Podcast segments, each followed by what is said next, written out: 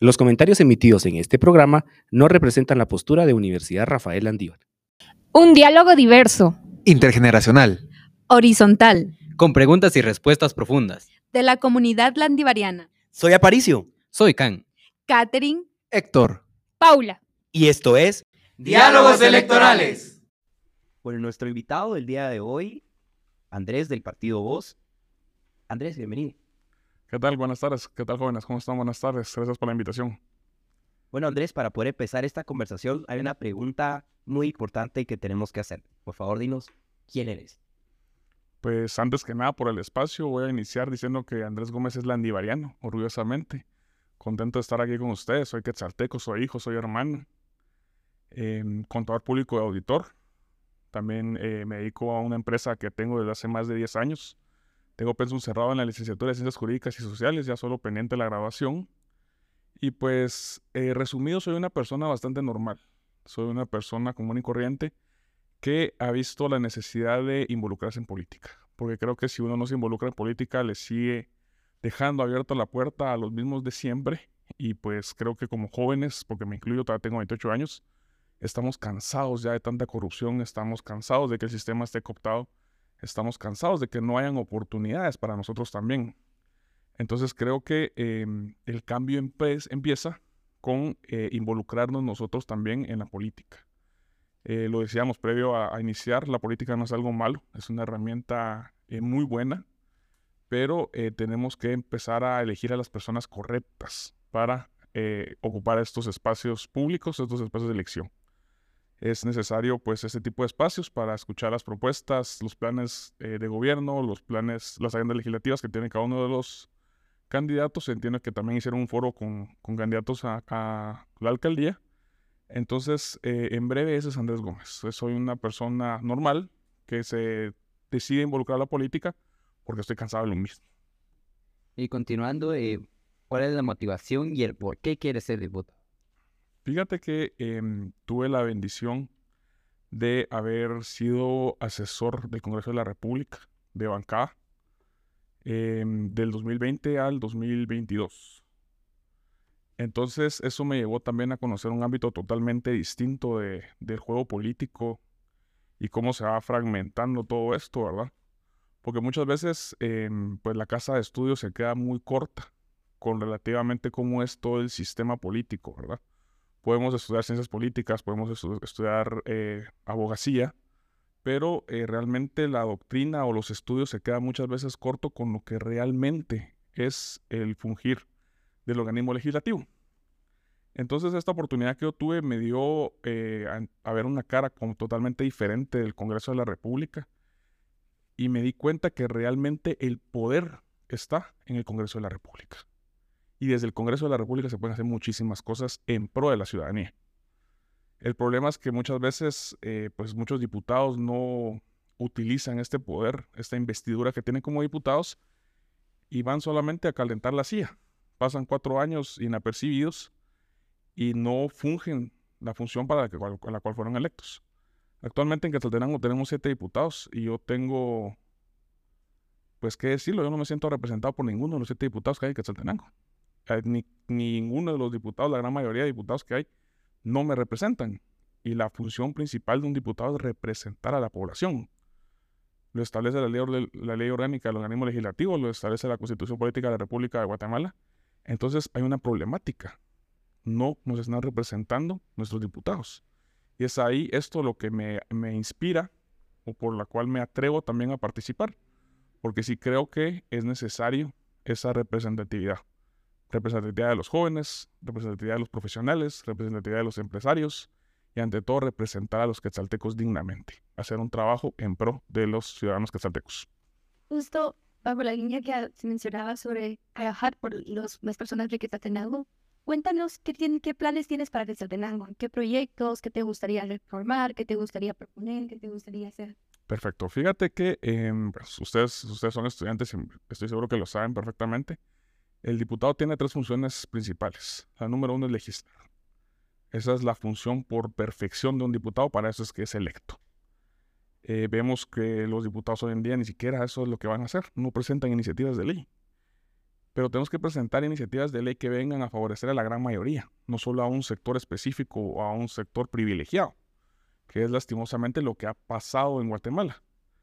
Eh, Guatemala a raíz de la era democrática se ha venido construyendo para favorecer a un cierto sector público, a un cierto sector social, y es un sector muy pequeño. Entonces, eh, en base a esto, nosotros tenemos una agenda legislativa que estamos proponiendo siete em, iniciativas de ley y tres reformas importantes a leyes que ya existen. Voy a profundizar específicamente en dos. Y eh, lo que les vengo a decir hoy no es tampoco inventar el agua azucarada. Es necesario impulsar una ley de competencia en Guatemala. Es súper necesario.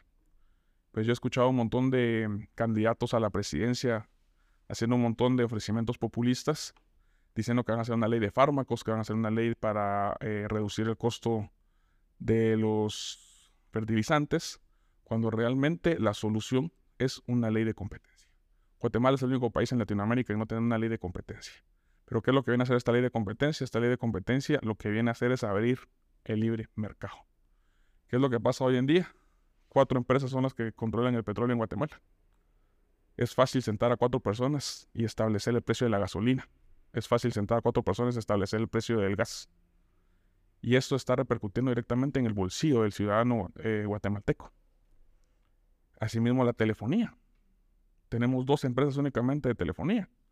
No digo los nombres, pero los rojos y los azules. Y cuando llueve, los dos caen. Exactamente. Y es un servicio pésimo el de ambos. Es un servicio malo y es un servicio caro. Si lo comparamos con países vecinos, es un servicio muy, muy, muy caro, pero es porque no hay una libre competencia en Guatemala. A pesar de que nos vienen a decir que no existen los monopolios, los monopolios existen. Y eso solo lo podemos ver cuando estamos adentro del sistema. Esto no solo se queda en telefonía ni en gasolina, sino que también se extiende a fármacos, se extiende a fertilizantes y muchos otros productos que lastimosamente están monopolizados. Otra de las iniciativas de ley que queremos eh, proponer es una ley de fomento a ciudades intermedias. Una ciudad intermedia es toda aquella que tiene de 50 mil habitantes a 2 millones de habitantes. En Quetzaltenango podemos mencionar que Quetzaltenango cabecera es una ciudad intermedia, San Juan Ostongalco es una ciudad intermedia, Colomba, Costa Cuca, eh, con, es una ciudad intermedia. ¿Y qué es lo que queremos proponer en esta ley de fomento a ciudades intermedias? Es necesaria la inversión en aspectos específicos principalmente el tema de la movilidad humana. Es necesario que empecemos a fortalecer nuevos métodos de movilización humana en las ciudades intermedias. ¿Qué es lo que pasa hoy en día? Y ustedes no me dejarán mentir. Avanzar tres cuadras nos tarda media hora en Quetzaltenango. Y estamos teniendo un desgaste mental, un desgaste de tiempo, estamos perdiendo calidad de vida en ese, en ese tráfico no se queda solo en temas de movilidad humana, también necesitamos espacios de recreación. Si se dan cuenta, hoy en día ya no tenemos parques en los cuales nos podemos ir a sentar a hacer trabajos, por ejemplo.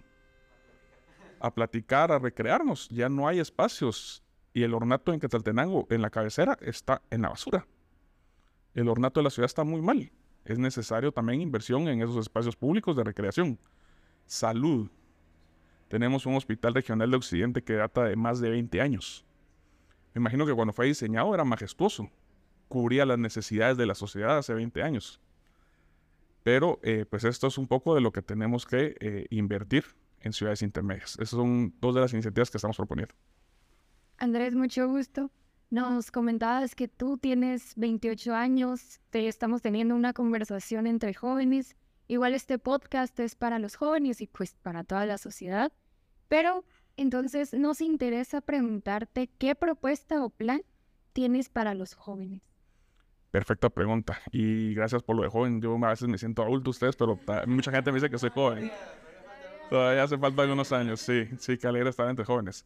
Bueno, eh, creo que la pregunta es muy buena y entre la agenda legislativa que nosotros estamos proponiendo, también estamos proponiendo una ley nacional eh, de apoyo a la juventud esto qué es lo que viene a ser y qué es lo que queremos proponer. Necesitamos eh, becas para los jóvenes. No es necesario hacer una ley especial para buscar becas para los jóvenes. Necesitamos también eh, fomentar el trabajo en jóvenes, porque actualmente hay una discriminación laboral hacia los jóvenes. Es una realidad que uno tiene que vivir para conocerla y saber qué es lo que está pasando. Porque uno llega a un, espacio laboral teniendo 18 años, recién graduado del bachillerato, el perito. Y lo primero que le piden a uno es tener 5 años de experiencia. Y con eso se ha topado un montón de gente. Mire, le damos el trabajo, pero usted tiene que tener 5 años de experiencia. No como va a creer yo me acabo de graduar. Bueno, entonces lo que le ofrecemos es un salario de mil quetzales. Y así se han aprovechado mucho de la juventud. Tenemos que crear incentivos para las empresas para que contraten a los jóvenes. Entonces, esta ley nacional de, juventud, eh, también, mm, insisto, no estamos inventando el agua azucarada, es una ley que ya existe en otros países latinoamericanos y lo que queremos es eso, fomentar el trabajo, fomentar la educación, fomentar los espacios de salud y eh, todo en pro de la juventud. Eh, bueno, tú eres de aquí de, de Quetzaltenango. Correcto, correcto, de Quetzaltenango. Bueno, pues a, representar al departamento, imagino que has recorrido diversos eh, municipios en todo el departamento, ya vas haciendo ahí tu, tu, tu, campaña. Pero pues, quiera que no, es la primera vez que participas en política. Correcto. Pues relativamente eres un rostro nuevo para todos aquellos que también eran la primera vez votando. Entonces la pregunta va dirigida en esta ocasión a por qué deberíamos votar por ti y no por alguien más de tanta oferta electoral que, que hoy por hoy tenemos para estas elecciones. Totalmente. Yo creo que eh, la irresponsabilidad es del parte de nosotros, de los partidos políticos, porque lo que le ponemos al joven no es una boleta electoral, sino que es una boleta de lotería. Y eso realmente no debería ser así. Deberían de haber tres, cuatro instituciones políticas fortalecidas. Pero bueno, eh, para responder concretamente a la pregunta, Em, número uno, soy joven. Creo que hemos confiado mucho en la misma gente, en los adultos, y no nos han respondido. Realmente llegan eh, con agendas que ya no son de la actualidad. La sociedad es cambiante, la sociedad es dinámica, cambia todos los días. Los gustos de hace un mes ya no son los de hoy. Entonces es necesario que la juventud tenga representatividad en el Congreso de la República. Número dos, eh, tengo profesionalismo. También eh, soy, soy lendivariano, se los mencionaba. Les mencioné un poco en mi currículum. Tengo el cierre de pensum de la maestría. Entonces soy profesional. Y número tres, tengo la experiencia. No es que yo vaya a ir a preguntar cómo se hacen las cosas, cómo es que se presenta una iniciativa de ley, a quién se le presenta, sino que ya conozco cómo ir a hacer las cosas y ya no solo voy a ir a perder uno o dos años en aprender cómo se hace. Además de eso, el partido Voces de los pocos partidos de oposición entonces, eh, es necesario ponerle la confianza al partido Voluntad, Oportunidad y Solidaridad. Bueno, entonces con esto terminamos la primera parte del podcast y abrimos una segunda parte por otra clase de preguntas. A mí me gustaría preguntarte ahora que te escuchaba, yo me preguntaba, Andrés, si voy para 14 de enero, ¿qué es lo primero que tú harías siendo nombrado diputado del Congreso de Bueno, lo primero que haría yo es salir a fiscalizar eh, los servicios ineficientes que tiene Quetzaltenaco. He tenido la posibilidad ya, eh, con apoyo de algunos diputados, eh, de salir a fiscalizar. Conozco cómo es el tema de la fiscalización. Y realmente los quetzaltecos no se merecen los servicios estatales que les estamos brindando el día de hoy. Entonces lo primero que hay que salir a hacer es a fiscalizar, a fiscalizar. Inclusive me gané una denuncia penal por, por estar fiscalizando el Hospital Regional del Occidente. Pero el problema es que nadie más lo hace y como ciudadanos también tenemos esa facultad de fiscalizar. Entonces creo que el 14 de enero, eh, después de la toma de posesión, eso es lo que sería lo que, lo que regresaría a hacer. Es necesario eh, recuperar el Hospital Regional de Occidente, es necesario recuperar el Hospital de Coatepeque, es necesario recuperar las escuelas, pero eso solo se hace a través de una buena fiscalización. Fiscalizar, desde, en todas las instituciones que hay hoy, ¿cuál es la que tú crees que debería de ponerle más o Fíjate que yo creo que el tema de salud es prioritario. El tema eh, del Hospital Regional del Occidente, como le he mencionado, los distintos CAPS, em, que es necesario fiscalizarlos, porque es vital para la vida de un ser humano tener una buena salud. Eso va de la mano con, educación, con muchas otras cosas más, pero la salud es elemental. Y es triste ver cómo eh, a comunidades lejanas que he tenido la oportunidad de visitar, eh, pues ni siquiera medicina hay muchas veces ni siquiera abren los centros de atención porque no hay médicos. Entonces eh, creo que es fundamental hacer una fiscalización profunda al Ministerio de Salud Pública y Asistencia Social y fiscalizar el por qué la salud no está llegando al ciudadano. Andrés, nos hablas de la salud, la educación, el trabajo, Entonces yo quisiera preguntarte en qué comisión de trabajo te gustaría ser parte. Es una muy buena pregunta. Eh, aquí me voy a desviar un poco de los temas que he hablado. Em, creo que me gustaría mucho ser parte de la Comisión del Migrante. Me gustaría muchísimo presidir la Comisión del Migrante. Eso no lo mencioné, pero los migrantes también son parte fundamental de Guatemala y gracias a Dios la economía se mantiene a flote.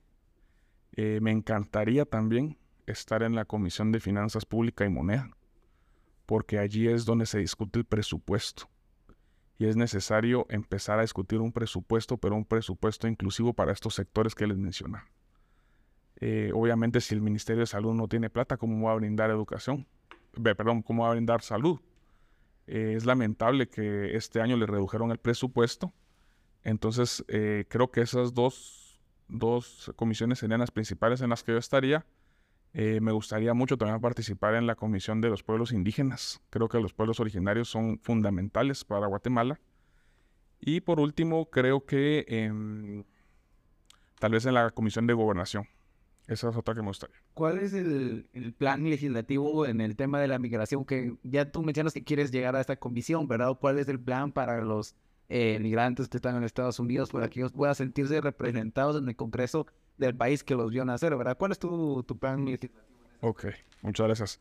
Te comento, fíjate que eh, yo tuve la oportunidad de eh, trabajar con la Comisión de Migrante también. Entonces, por eso es que nace este interés en estar en la Comisión de Migrante, porque sea la importancia que tiene la Comisión de Migrante. Dentro de la agenda legislativa estamos proponiendo dos cuestiones específicas. Una es la Ley de Inversión y Protección Económica del Migrante. ¿Qué es lo que estamos proponiendo acá? Le estamos proponiendo la creación del Banco Nacional del Migrante. ¿Por qué? porque al migrante le pesa y le duele pagar por enviar una remesa. Es caro enviar una remesa. Cuando el Estado podría articular algunas cuestiones específicas como la creación de un Banco Nacional del Migrante en el que se reduzcan los costos de enviar una remesa. Es necesario también el tema de la inversión del migrante en sus ciudades natales, en sus, ciudades de origen, y esto se hace a través de un sistema similar al que México ha aplicado, que es un sistema del 3 por 1 pero el migrante pone un dólar, el Estado pone tres dólares. Y esto sirve para proyectos específicos de desarrollo en las ciudades de origen de los migrantes. Más allá de todo esto, el mayor choque de un migrante es el retorno. Vienen de una realidad totalmente distinta a la que ellos han vivido y em, se vienen a encontrar con que en el aeropuerto los reciben con un panito con huevo y lo reciben con amigua. O sea, es algo que yo he visto y he vivido de primera mano cuando realmente con Amigua debería ser más extenso. Y es aquí cuando entra la segunda propuesta que nosotros tenemos, que es una reforma a la ley de Conamigua. Conamigua tiene que eh, fomentar programas para la reinserción del migrante a Guatemala. El guatemalteco tiene que ser capaz de cumplir sus sueños en Guatemala.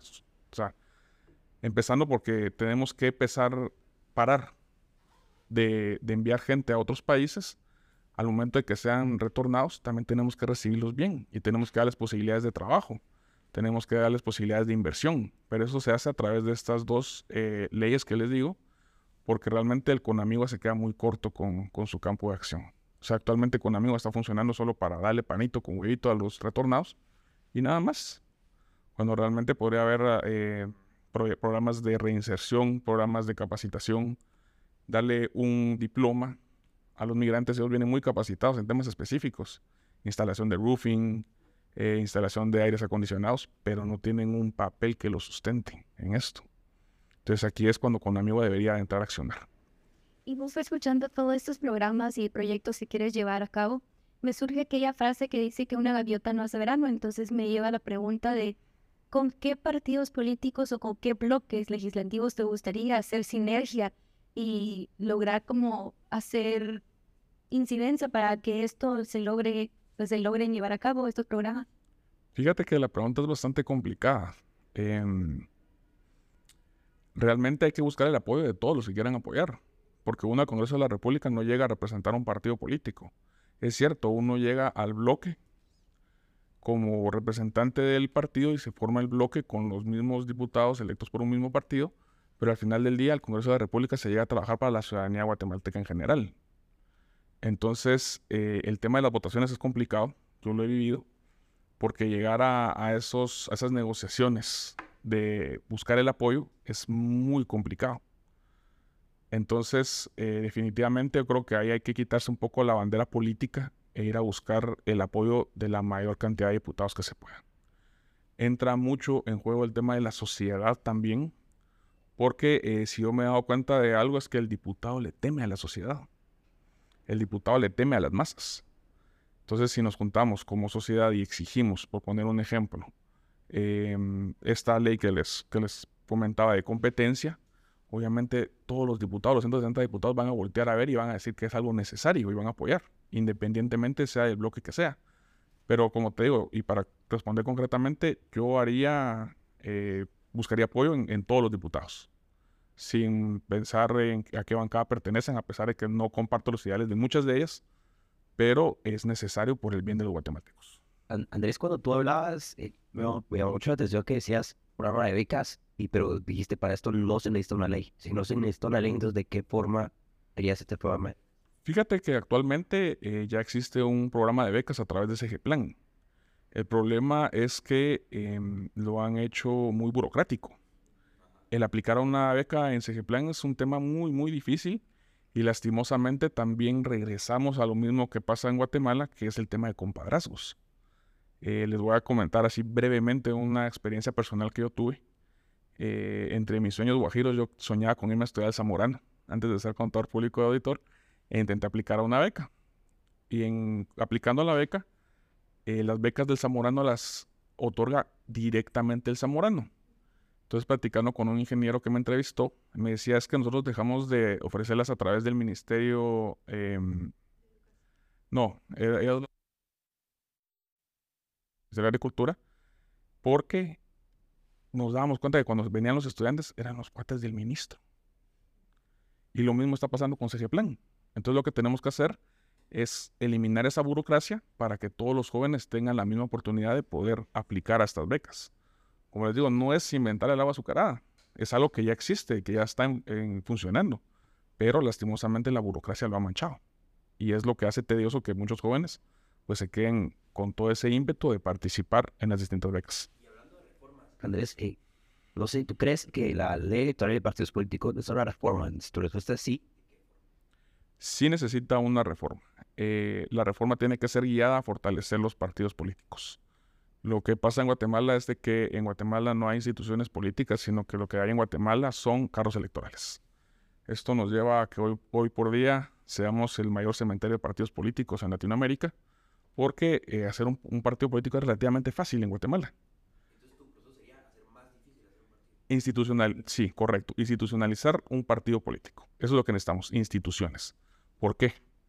Porque uno tiene que empezar a militar en un partido político y tiene que llevar cierta formación dentro del partido político para que cuando se opte a un cargo ya no se vaya a hacer el hazme reír o el ridículo, que es lo que pasa actualmente con muchos candidatos. Tiene que haber una formación tanto eh, en cuestiones políticas que te la tiene que brindar tu partido político como una formación académica. Pasa en el país vecino de México. Si tú quieres ser alcalde, tienes que militar cierto tiempo eh, dentro del partido político. Quieres ser gobernador, tienes que ser alcalde, tienes que llevar ciertos tipos, cierto, ciertos, cierto número de certificaciones para poder ser gobernador. Quieres ser senador, tienes que haber militado más tiempo y optas a ser senador y no digamos presidente. Y eso es, una carrera política y es lo que en Guatemala no ha pasado.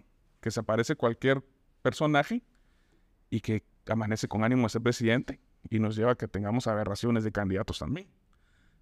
Hablando de partidos políticos, Andrés, y todo el tema, ¿qué te llevó a escoger la bancada vos? Buenísima pregunta. Fíjate que, em, y yo lo voy a mencionar con toda libertad, yo trabajé con el bloque UNE.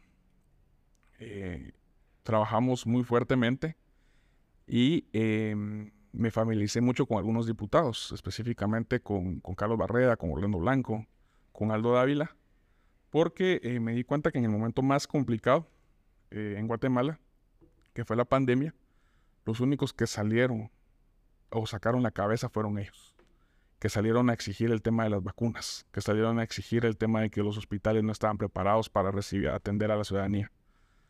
Entonces, em, yo me reuní con ellos y eh, con ellos fue que tomamos la decisión de conformar el partido Voz. Cabe mencionar que yo soy eh, miembro fundador del partido.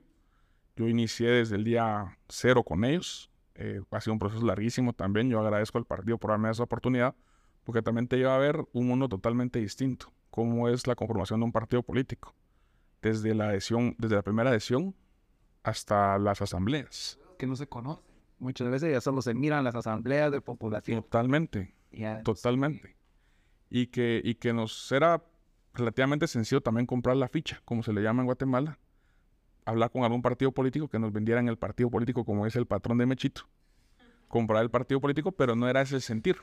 Nosotros tenemos la ideología de hacer institución política. O sea, queremos un partido no solo para esas elecciones, sino queremos un partido para muchos años. Pues, Totalmente. Tenemos una agenda legislativa como partido, es parte de lo que les he estado compartiendo. Aparte de eso, pues hay muchísimas otras leyes que tenemos como partido. Eh, también hay que dignificar la lactancia materna, por ejemplo. Es necesario que tanto las empresas privadas como públicas eh, dignifiquen espacios para la lactancia materna. Es necesario aumentar los horarios de lactancia materna y hay muchísimas otras eh, propuestas que tenemos como acá. comentabas que estuviste eh, pues trabajando, ¿verdad? Con la legislatura pasada, la, la legislatura presente. Entonces, ¿podrías tú decirme una cosa buena y una cosa mala de la presente legislatura? O sea, si tú pudieras reconocer, esto lo hicieron bien y esto pudieron haber hecho.